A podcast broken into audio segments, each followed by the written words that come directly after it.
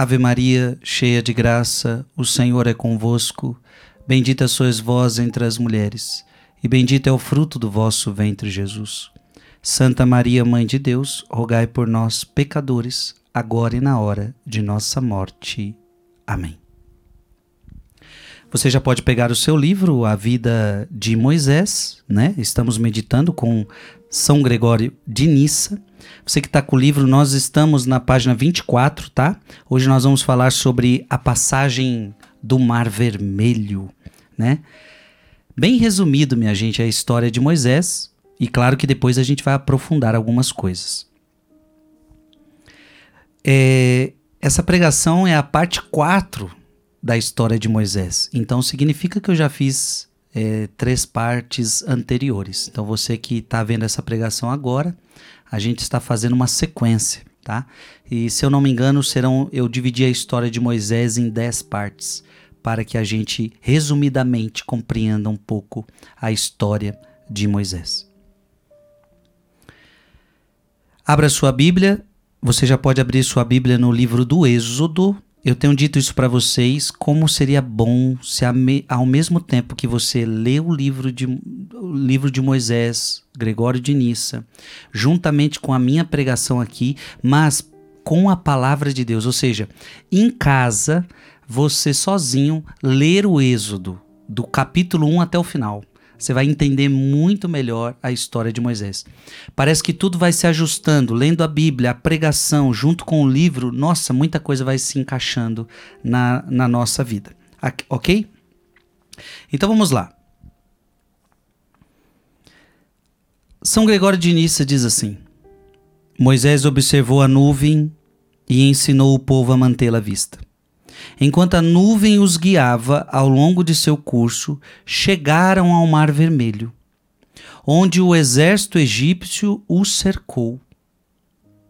Não havia nenhuma possibilidade de fuga. Então, o que, que nós vamos meditar hoje? Aquele famoso caso aonde, com muita luta, com muita insistência, é, depois de dez pragas, nós vemos que o faraó liberta o povo.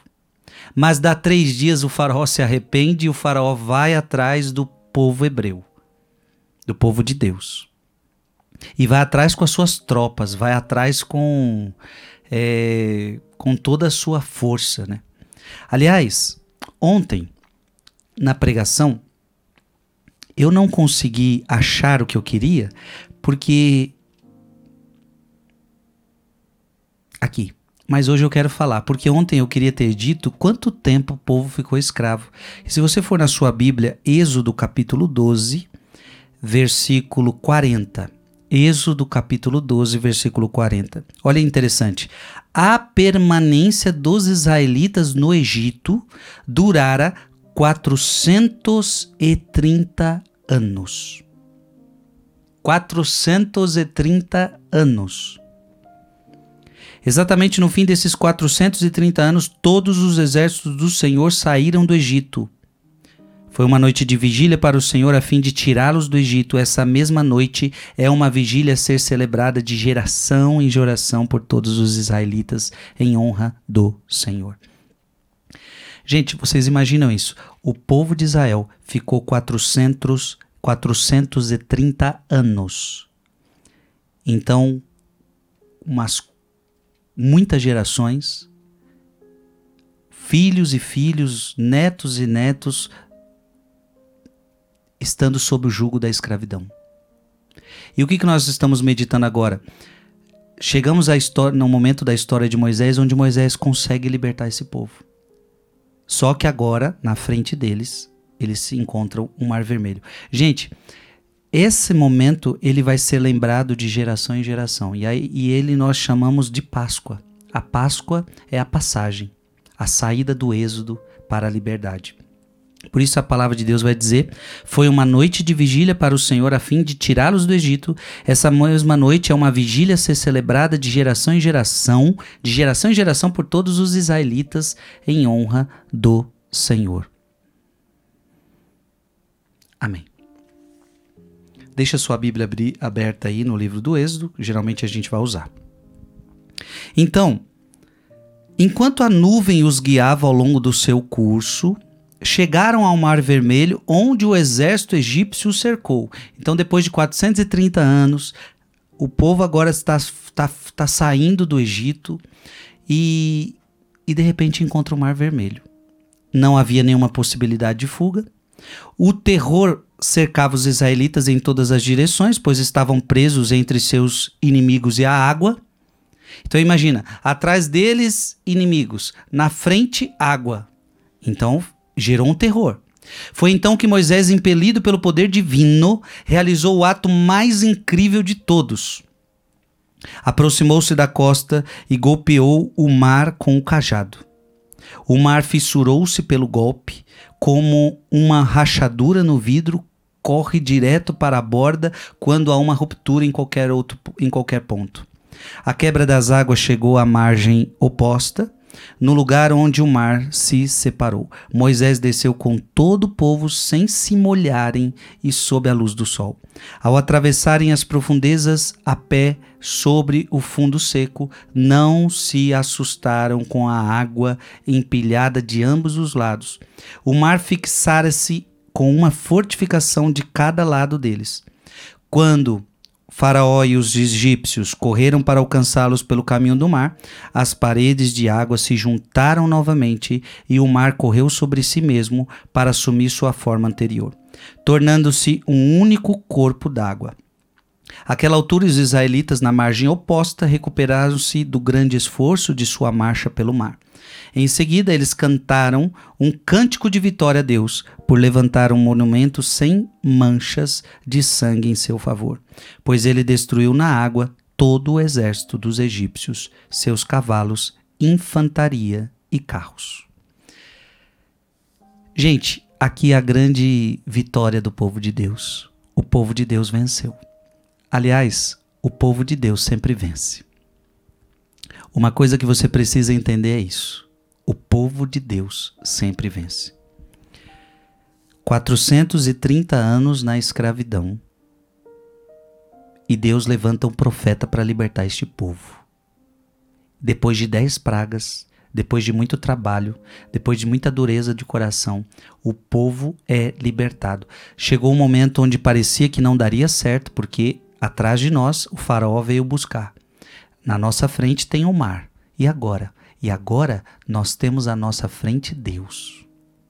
E acontece um milagre, aonde o mar se abre e Moisés passa com o seu povo a pé, enxuto.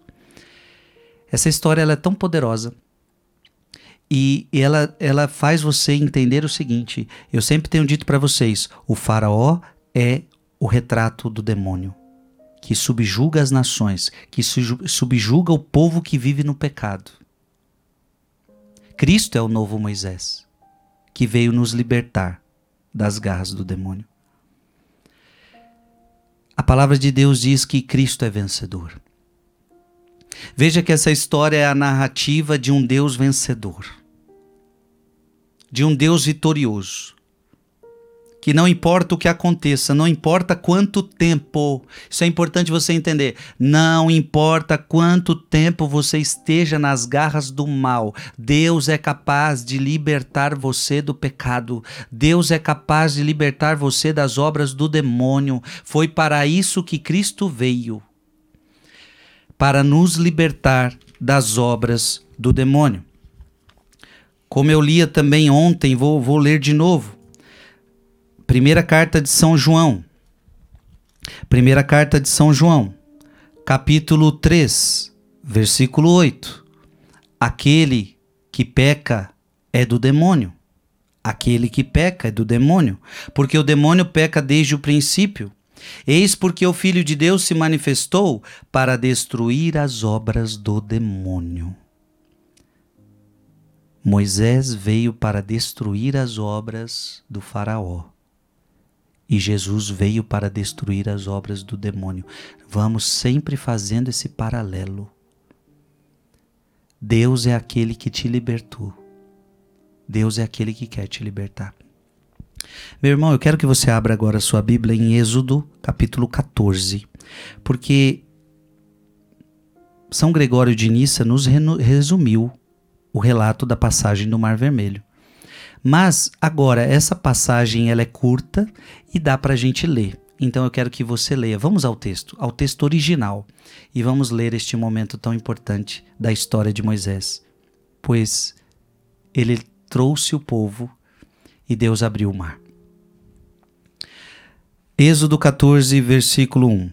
O Senhor disse a Moisés: Diz aos israelitas que mudem de direção e venham acampar diante de Piairote, entre Magdol e o mar, defronte de Baal Sefron. Acampareis defronte deste lugar, perto do mar. O faraó vai pensar: os israelitas perderam-se no país e o deserto fechou-lhes a passagem. Endurecerei o coração do faraó e ele os perseguirá mas eu triunfarei gloriosamente sobre o Faraó e sobre todo o seu exército, e os egípcios saberão que eu sou o Senhor. Olha a promessa de Deus: o Faraó vai perseguir vocês, mas eu vou vencer. O Faraó vai perseguir, mas eu vou triunfar. Irmão, irmã, eu quero dizer para você: o demônio vai perseguir você, o demônio vai tentar você, mas Deus vai triunfar na sua vida. Não é porque o demônio nos persegue, não é porque o mal nos persegue, não é porque as tentações nos afrontam que nós seremos derrotados, nós não seremos derrotados. Se você permanecer com Cristo, veja se aquele povo permanecesse com Moisés, eles seriam libertados. Se você permanecer com Cristo, você é libertado. Se você permanecer com Cristo, o demônio não terá nenhum poder sobre a sua vida. Veja que esse é o segredo. Eu preciso ficar do lado de Jesus. As pessoas tinham que ficar do lado de Moisés. Se elas ficassem do lado de Moisés, elas iriam triunfar. Não importa se vinham inimigos atrás. Não importa se haveriam tentações. Não importa. Se elas permanecessem com Moisés, elas iriam triunfar. Se você permanecer com Jesus, você vai triunfar. Os israelitas obedeceram. Olha o que a palavra diz: os israelitas obedeceram. É importante obedecer. Se você não obedece às ordens de Deus, você não triunfa. Então, se o povo não obedecesse às ordens de Moisés, o povo não ia conseguir passar. O povo não ia conseguir vencer. Então a palavra de Deus está deixando claro: os israelitas obedeceram. Você também e eu precisamos obedecer a Deus. Amém? Quando, quando se anunciou ao rei do Egito que o povo tinha fugido, o coração do faraó e de seus servos voltou-se contra o povo. Que fizemos, disseram eles, deixando partir Israel e renunciando assim o seu serviço? O Faraó mandou preparar seu carro e levou com ele suas tropas. Escolheu 600 carros, olha isso, 600 carros, dos melhores, e todos os carros egípcios com homens de guerra em cada um deles. Então você imagina isso. Essa foto atrás do Frei está tentando retratar isso. O Senhor endureceu o coração do faraó, rei do Egito. E este se pôs a perseguir os filhos de Israel. O demônio é aquele que sempre vai perseguir os filhos de Deus. Então você tem que entender uma coisa: o demônio não aceita que você saia da, da, da alçada dele. Olha o que a Bíblia diz, eu estou me lembrando de uma outra passagem. Porque preste atenção: o povo saiu da garra do, das garras do faraó. Mas o que, que aconteceu? Deu três dias, o faraó veio igual um doido. Porque ele não aceita. Ele não aceita que você vá para outro reinado. E o que, que a Bíblia diz? Que Deus nos tirou do reino das trevas e nos colocou reino da, no reino da luz. Isso é, isso é conversão. A gente saiu do reino das trevas e fomos para o reino da luz. Então, o ideal é que isso aconteça com você, isso aconteça com a sua vida. Você saia do reino das trevas e vá para o reino da luz. Ou seja, você sai do reino do pecado, das coisas deste mundo, e você começa a vir para o reino de Deus. Só que, no dia que você fizer isso, o diabo não vai gostar. Ou você acha que o diabo vai ficar quieto? Então, Faraó, você acha que ele gostou? Não, ele veio atrás. E outra, ele veio atrás com tropas. O que, que a Bíblia diz? A Bíblia diz que quando um demônio é expulso da sua vida, ele voltará sete vezes pior. Um demônio foi expulso da sua vida. Ele não aceitou isso. Então ele vai, ele foi embora, mas ele vai vo voltar com outros sete mais fortes para ver se consegue te derrubar. Em outras palavras, já que eu não consegui sozinho, eu vou trazer gente mais poderosa para tentar derrubar você. O que, que eu quero dizer com isso? O demônio não sossega. O demônio quer ver você prisioneiro. O demônio veio para destruir, roubar e matar. E eu não estou te falando isso para você ter medo de demônio. O povo não podia ter medo, e, e você vai ver Moisés falando isso para o povo: vocês não podem ter medo do Faraó. A gente não pode ter medo de demônio. Por quê? Porque o nosso Deus é mais forte. Agora, a gente precisa entender que o demônio não vai sossegar. É por isso que a Bíblia diz que ele é como um leão que ruge procurando a quem devorar.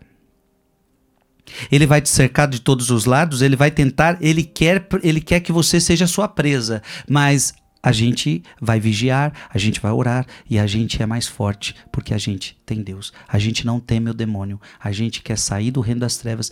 E agora e você pode dizer assim, alguns ali, ali, você vai perceber isso também na história de Moisés. Alguns poderiam dizer, não, era melhor quando a gente estava lá, porque aí não tinha essa perseguição toda, não tinha essa tentação toda. Então alguém pode pensar, é melhor ficar do lado do mundo, é melhor ficar do lado do demônio, porque aí ele nos deixa em paz. Não, mas o demônio te deixar em paz significa que você faz parte do reino dele e significa que você vai receber condenação eterna. Então essa paz eu não quero. Essa paz eu não quero. Então, se é para ir para guerra, vamos para guerra. Vamos para guerra. Eu, você tem que se determinar. Eu quero sair do reino do diabo. Eu quero sair do reino das trevas. É, anos de escravidão. E talvez na sua vida foram anos de escravidão na bebida, anos de, de escravidão no adultério, anos de escravidão na mentira, anos de, de, de escravidão na pornografia. Tem uma hora que você tem que chegar e falar: chega, eu não quero mais essa vida de pecado, eu não quero mais essa vida de vícios, eu quero ser livre. Só que o demônio não vai te deixar em paz. Mas nós não queremos a paz com o demônio. Vamos para a guerra. Irmão, irmã, vamos para a guerra. Com o demônio você não pode querer paz, não. Vamos para a guerra, vamos para a guerra. E Moisés chamou o povo para a guerra. Vamos para a guerra, vamos enfrentar Faraó, vamos sair. Nós não podemos ser escravos mais. Chega! Chega! Então, meu irmão, você que está escutando essa pregação agora, chega! Chega da escravidão dos seus vícios, chega da escravidão desse pecado, chega, chega! Vamos dar um basta nisso hoje, em nome de Jesus. Em nome de Jesus.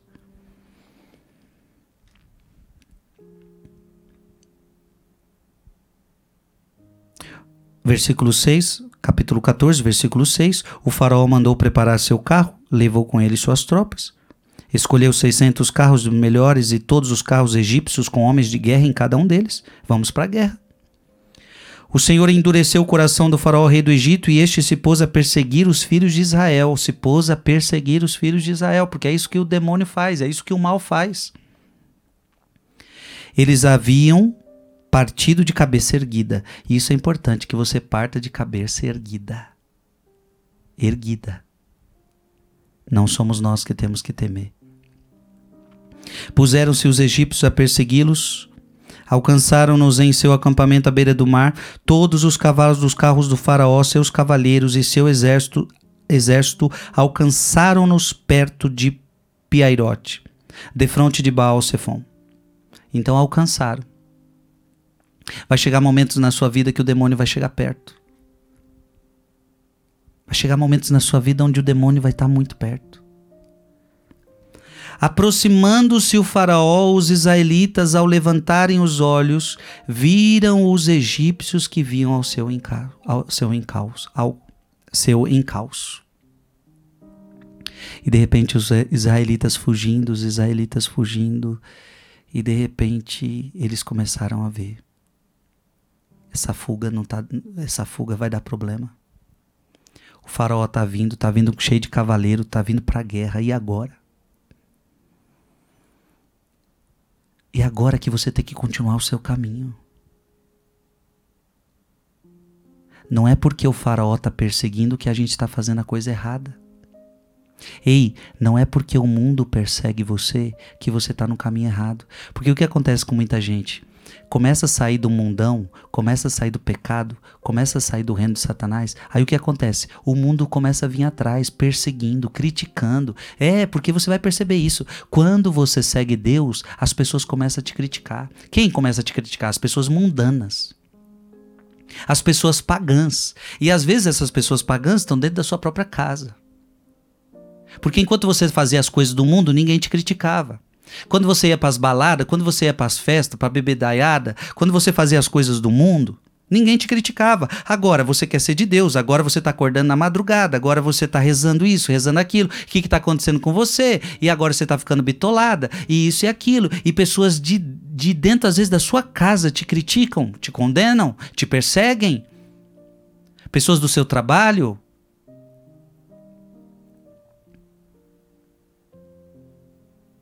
Mas e aí? Nós vamos parar? Não. Não é porque o mundo está perseguindo você que você está no caminho errado. Pelo contrário, se o mundo persegue você, se o mundo persegue você, é porque você está no caminho certo.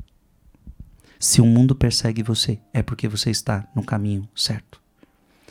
E eu tiro isso das palavras de Jesus quando Jesus diz assim: Se o mundo vos odeia, ele olhou para os seus discípulos e disse: Se o mundo vos odeia, sabei que odiou a mim primeiro.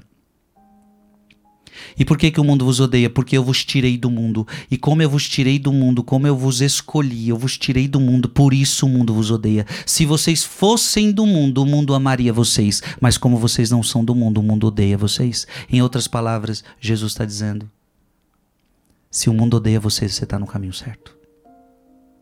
Se o mundo gosta de você, se o mundo gosta de você, é porque você está no caminho errado é porque você está no caminho deles. Se o mundo gosta de você, é porque você é mundano. Se o mundo odeia você, é porque você é cristão. É porque você é de Deus.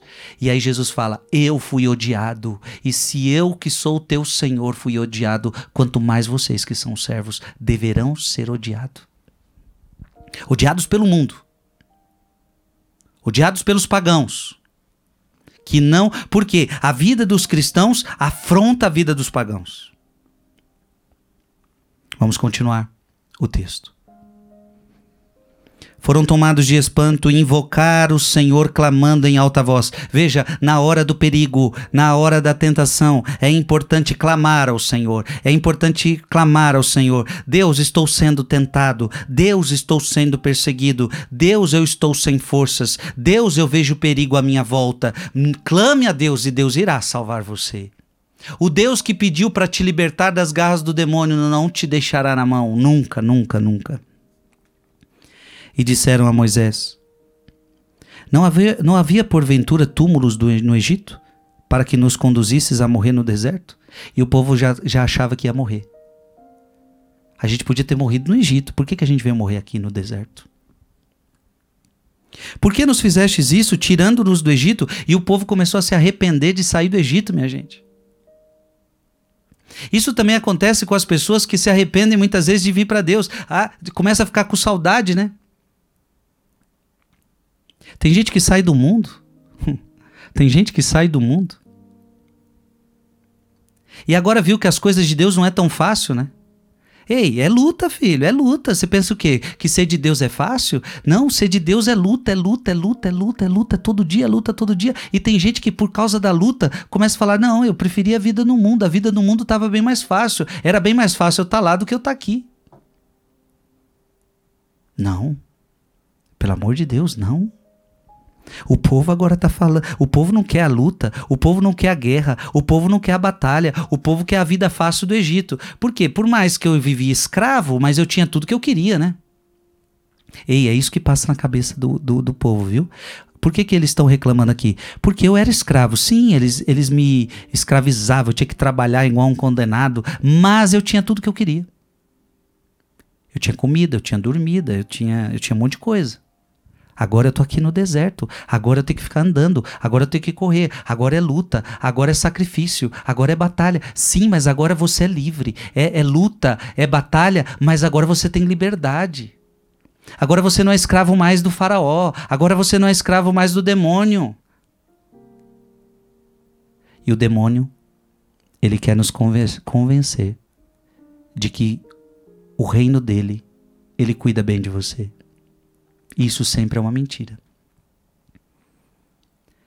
O faraó queria, ele enganava o povo hebreu, mostrando para eles que eu cuido de vocês. Mentira, mentira. Não, eu cuido de vocês, dava comida, dormida, mas subjugava, escravizava. O demônio engana. O demônio mente dizendo que cuida de nós. Mentira, mentira, mentira. E o povo está caindo nessa mentira. Não te dizíamos no Egito, deixa-nos servir aos egípcios. É melhor ser escravos dos egípcios do que morrer no deserto. Olha que loucura, minha gente. É melhor a gente ser escravo do que a gente ser livre. Olha o que, que esse povo está falando. Gente, assim somos nós. Deus quer libertar e a pessoa quer ser escrava. Deus quer libertar e a pessoa quer ser escrava. Deus quer libertar e a pessoa quer ser escrava. E aí eu até digo para você, quando a pessoa não quer, meu irmão, fica difícil. Quando a pessoa não quer, fica difícil. É por isso que Paulo depois vai dizer: é para a liberdade que Cristo vos libertou. É para a liberdade que Cristo vos libertou. Jesus não te tirou do Egito. Deus não te tirou do, do Egito para você ficar escravo. Deus te tirou do Egito para você ser livre. O que, que Paulo está querendo dizer? Tem gente que quer continuar no pecado, tem gente que foi livre, tem gente que foi salvo pela cruz de Jesus, mas ainda quer continuar escravo do demônio. Não, não, não, não, não dá para ser assim. Irmão, irmã, tenha coragem, tenha coragem, tenha coragem de dizer não ao pecado. Tenha coragem de dizer não ao Egito. Tenha coragem de dizer não à escravidão. Em outras palavras, é que eu falo assim, você tem que entender o seguinte. Eu vou ser mais direto agora. Você tem que ter coragem de dizer não ao teu vício, você tem que ter coragem de dizer não ao pecado. Quando eu falo assim, tem, você tem que ter coragem de dizer não ao Egito. O que quer dizer não ao Egito? É você dizer assim: eu, em nome de Jesus, eu renuncio esse cigarro que está acabando com a minha saúde. Eu, eu renuncio ao Egito, que é essa bebedeira na minha vida. Eu renuncio ao Egito, que é esse adultério que está acabando com minha família e com meu casamento. Eu renuncio a esse Egito, que é essa pornografia, qual sou viciado, que está estragando minha sexualidade, está, está estragando meu casamento, a minha vida. Eu renuncio esse Egito, essa vida de sexo fora do casamento. Eu renuncio esse Egito que é essa mágoa que eu guardo no coração. Eu renuncio esse Egito que é essa inveja, essa fofoca, essa, essa calúnia. Eu renuncio ao Egito. Tenha coragem. Claro, claro, claro, quando você renunciar ao pecado, o pecado vai voltar forte contra você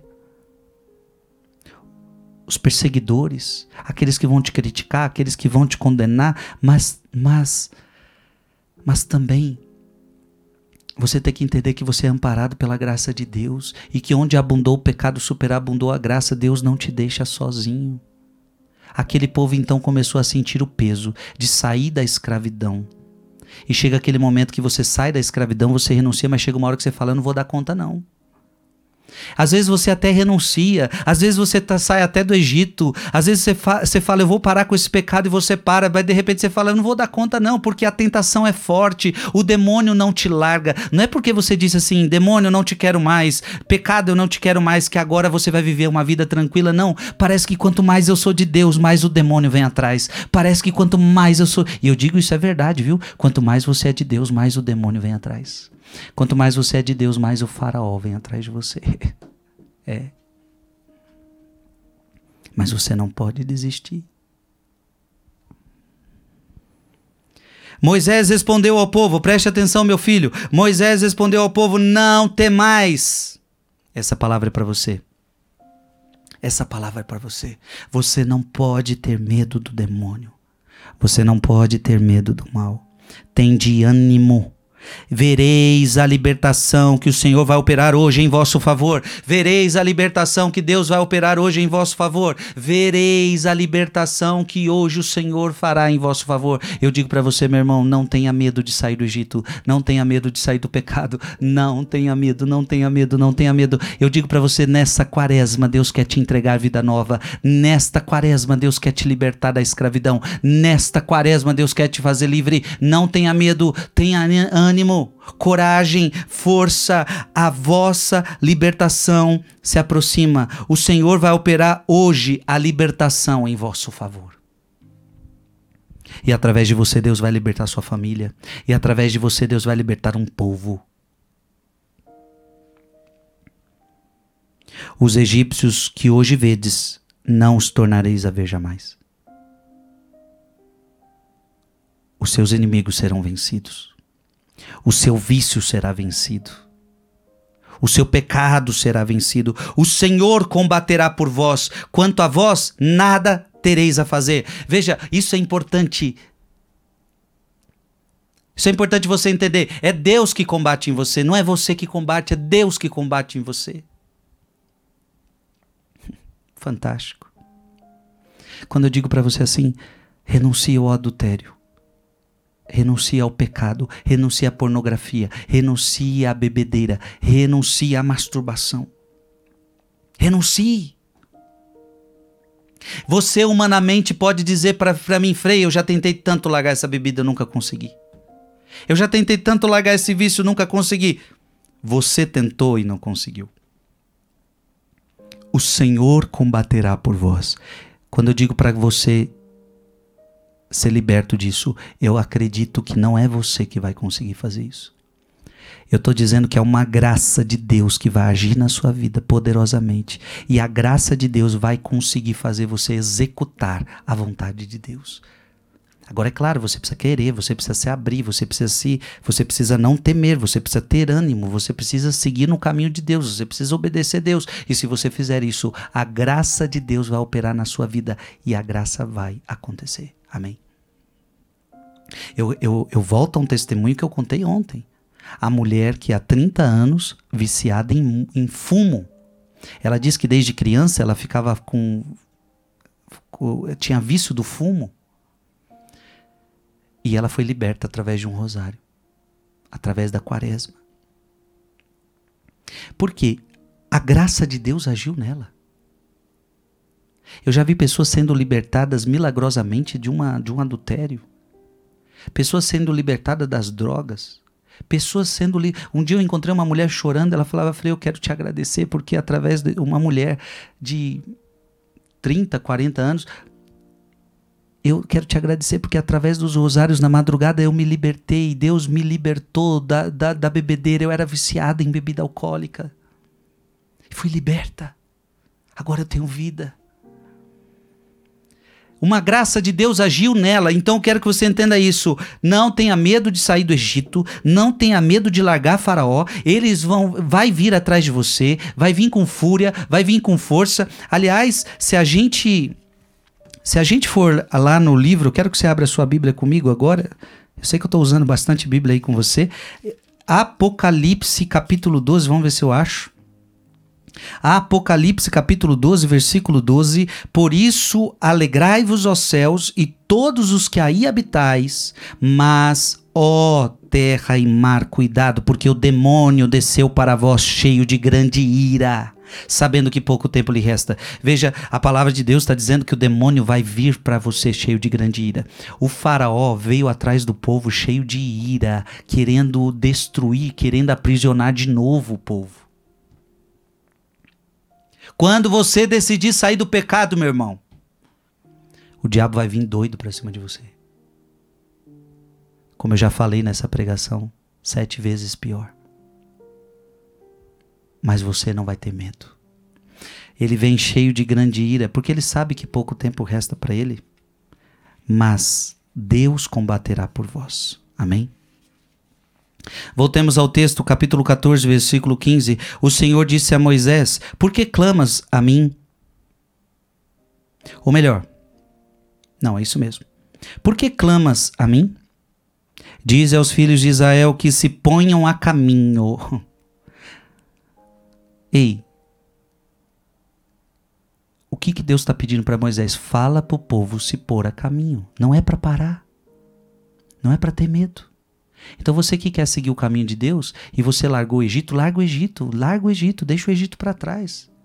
Deixa o farol para trás. Ah, mas tá bravo, ele vai me matar, ele vai me prender de novo. Não fique com medo. Você que que faz? Você segue o seu caminho. Você segue rumo. Qual é o teu rumo? Teu rumo é a terra prometida. O povo precisa entender isso. Caminhe rumo à terra prometida. Caminha rumo à terra prometida. E os seus inimigos, deixa comigo. Os teus inimigos eu vou combater.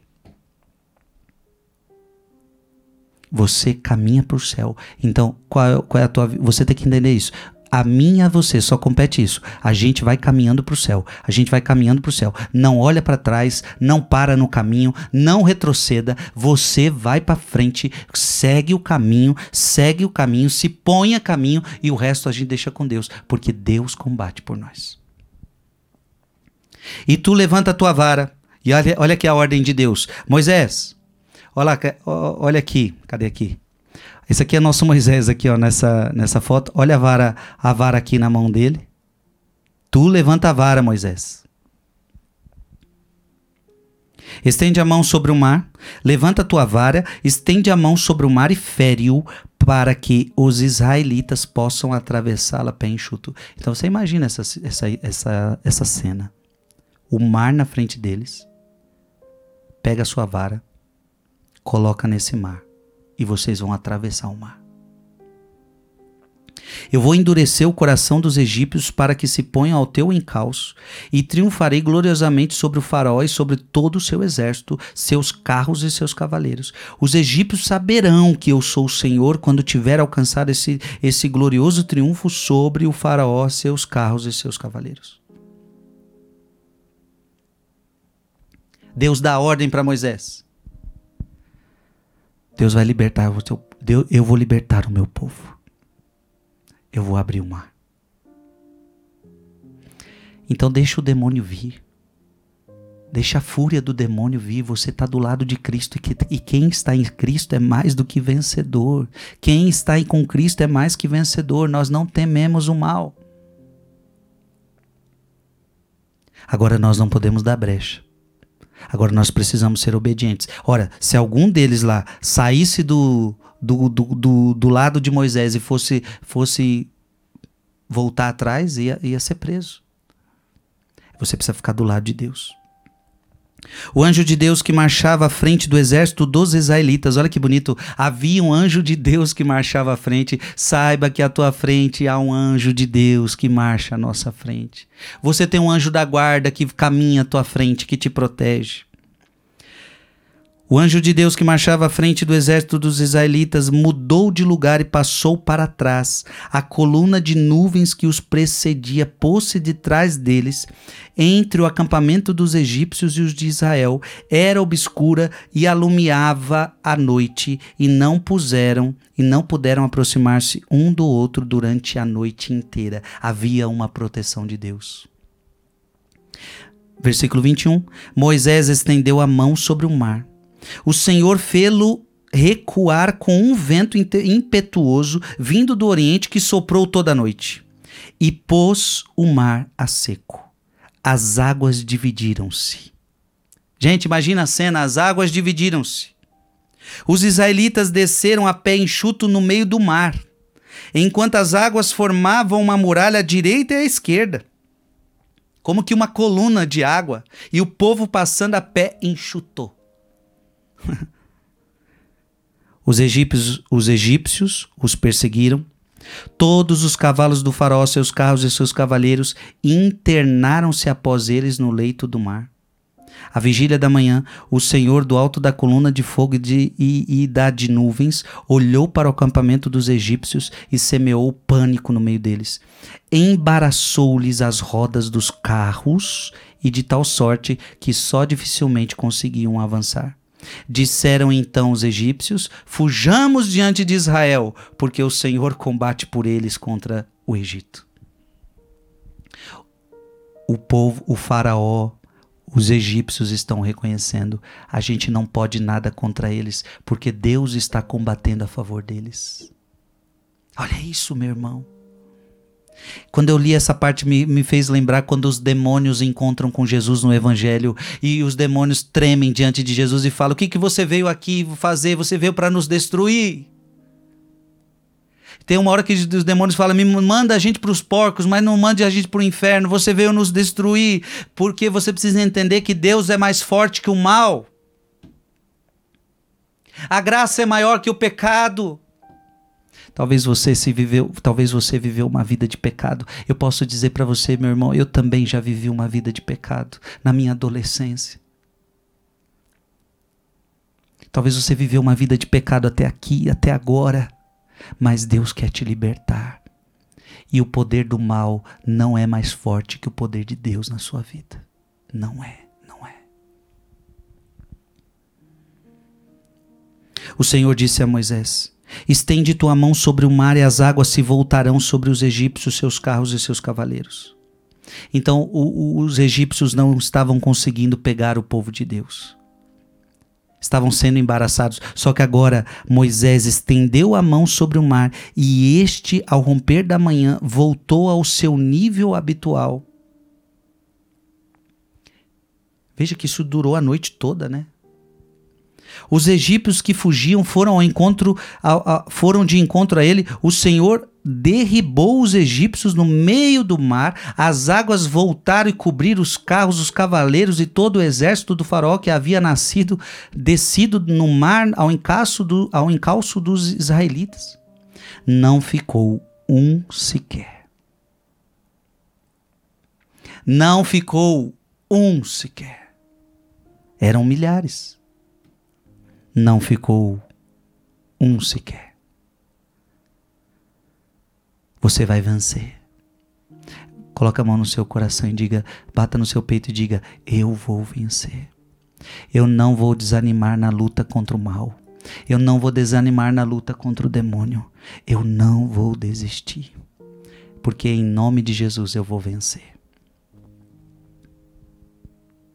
Mas os israelitas tinham andado a pé enxuto no, leito do mar, enquanto as águas formavam uma muralha à direita e à esquerda. Então, enquanto o povo de Deus passou a pé enxuto, o, os egípcios foram afogados.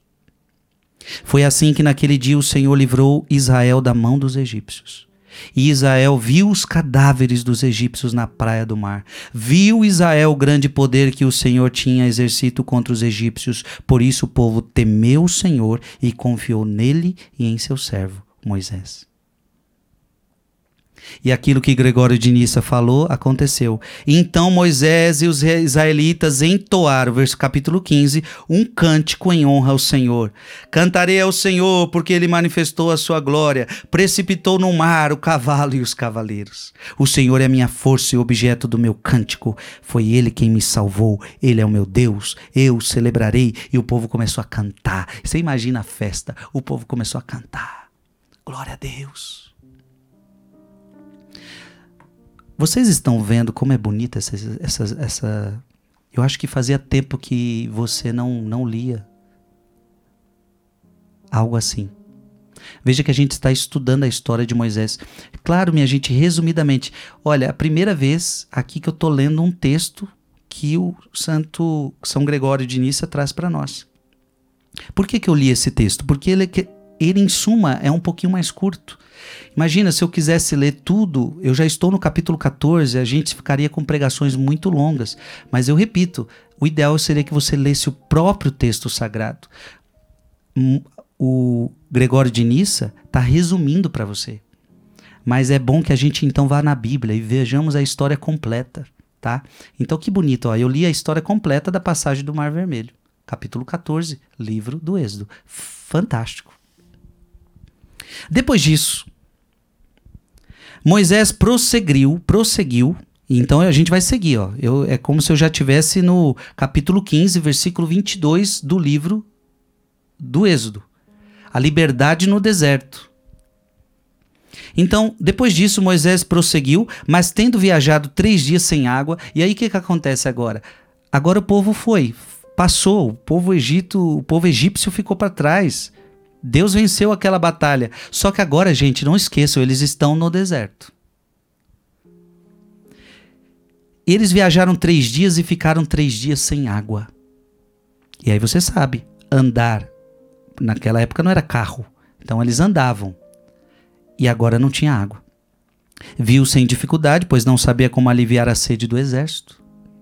Acamparam perto de uma poça de água salgada, mais amarga que o próprio mar. E de repente, quando encontravam água, água salgada, como é que bebe uma água dessa? Enquanto descansavam perto da água, ressecados de sede, Moisés, agindo por inspiração divina, encontrou um pedaço de madeira perto dali e jogou na água. Imediatamente Ó, ele encontrou um pedaço de madeira, jogou na água, imediatamente a água tornou-se potável. Pois a madeira, por seu próprio poder, mudou a natureza da água de amarga para doce. Gente, olha o cuidado de Deus com o seu povo. E veja que Deus deu para Moisés poder. Havia uma vara na mão dele que tinha poder. Havia, agora ele pega uma madeira e essa madeira transforma aquela água é, em água doce para beber. Olha, isso está onde? Vá lá na sua Bíblia. Livro do Êxodo, capítulo 15, versículo 22. Moisés fez partir os israelitas do Mar Vermelho e os dirigiu para o deserto de Sur. Caminharam três dias no deserto sem encontrar água.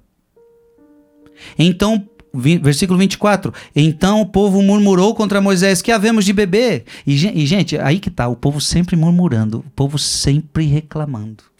Ô povo cabeça dura, né?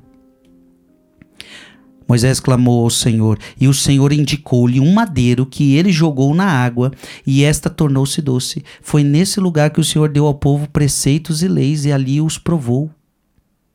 Disse-lhe: Se ouvires a voz do Senhor teu Deus, e fizeres o que é reto aos seus olhos, se inclinares os ouvidos às suas ordens, e observares todas as leis não mandarei sobre ti nenhum dos males com que acabrunhei o Egito, porque eu sou o Senhor que te cura. E veja que Deus aproveita para ensinar o povo: escutem minhas leis, escutem os meus mandamentos, observem minhas leis, observem os meus mandamentos.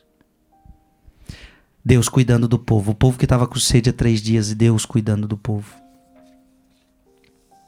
À medida que a nuvem avançava, os israelitas os seguiam de, a, a seguiam de perto sempre uma nuvem os guiando, para eles saberem qual era o caminho.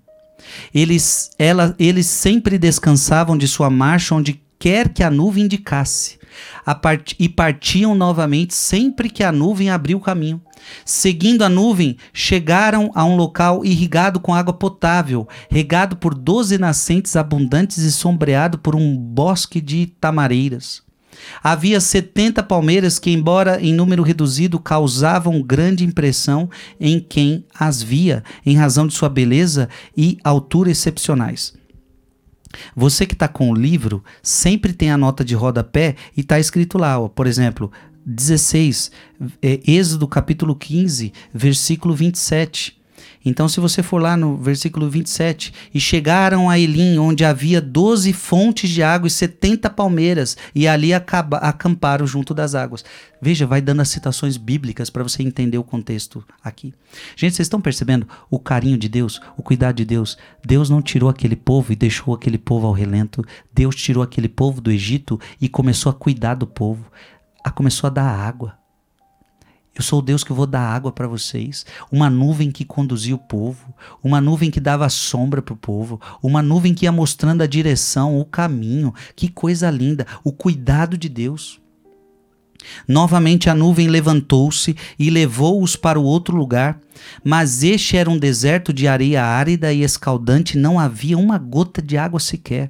Aqui, mais uma vez, a sede exauriu o povo, porém, quando Moisés atingiu uma rocha proeminente com a sua vara, ele jorrou água doce e potável em abundância para o povo. Olha, vamos ler essa passagem? Êxodo capítulo 17, versículo de 1 a 6.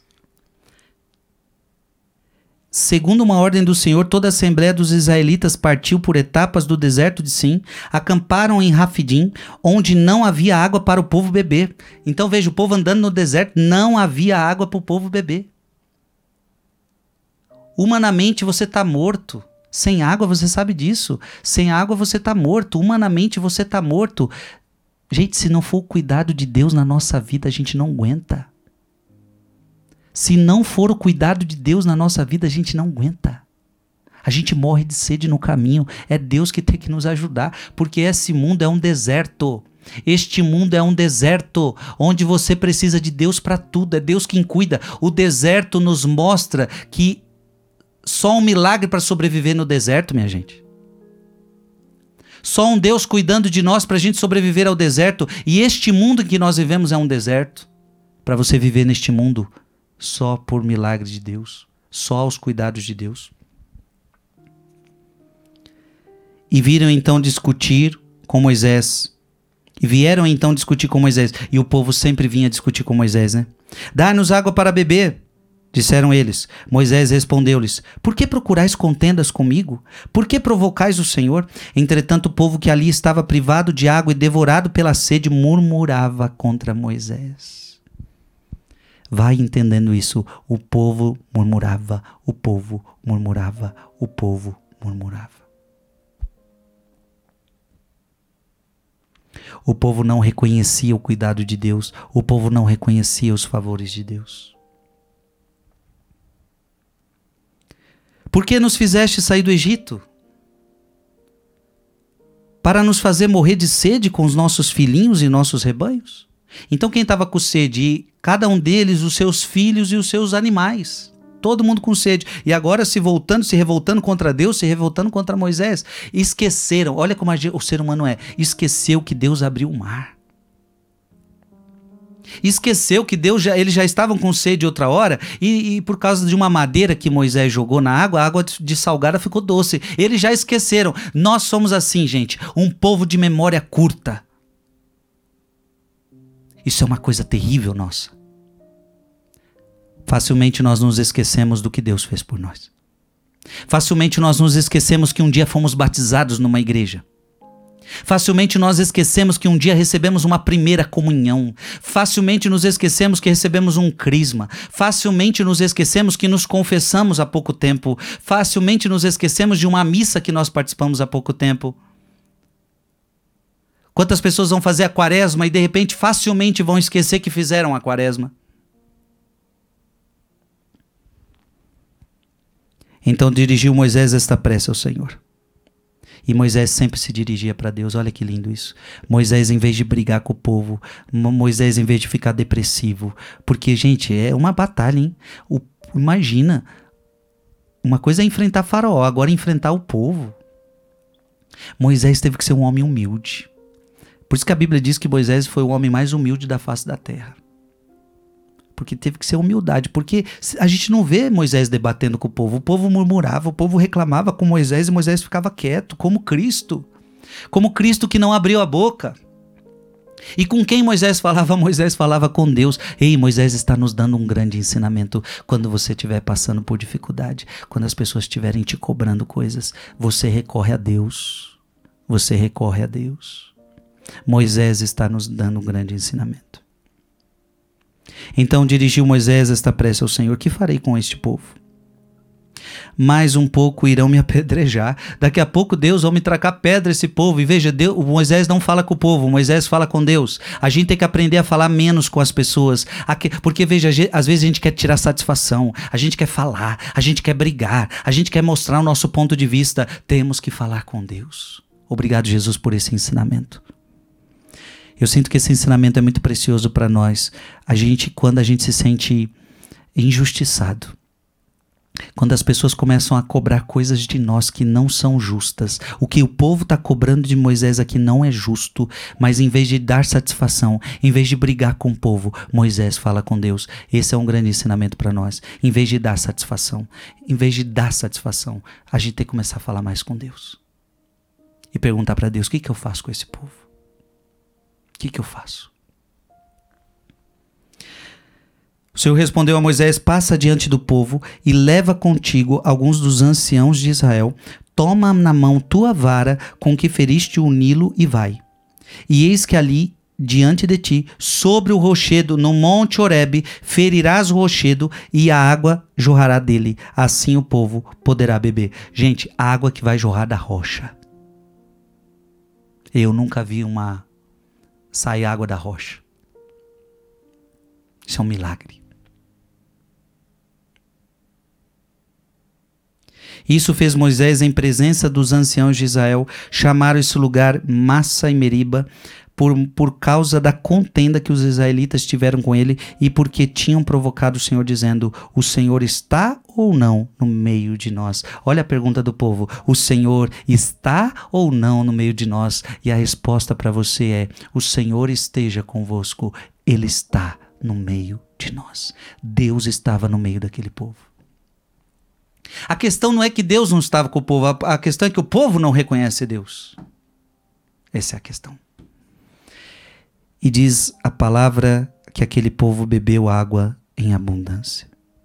Santo São Gregório de Nissa nos diz isso.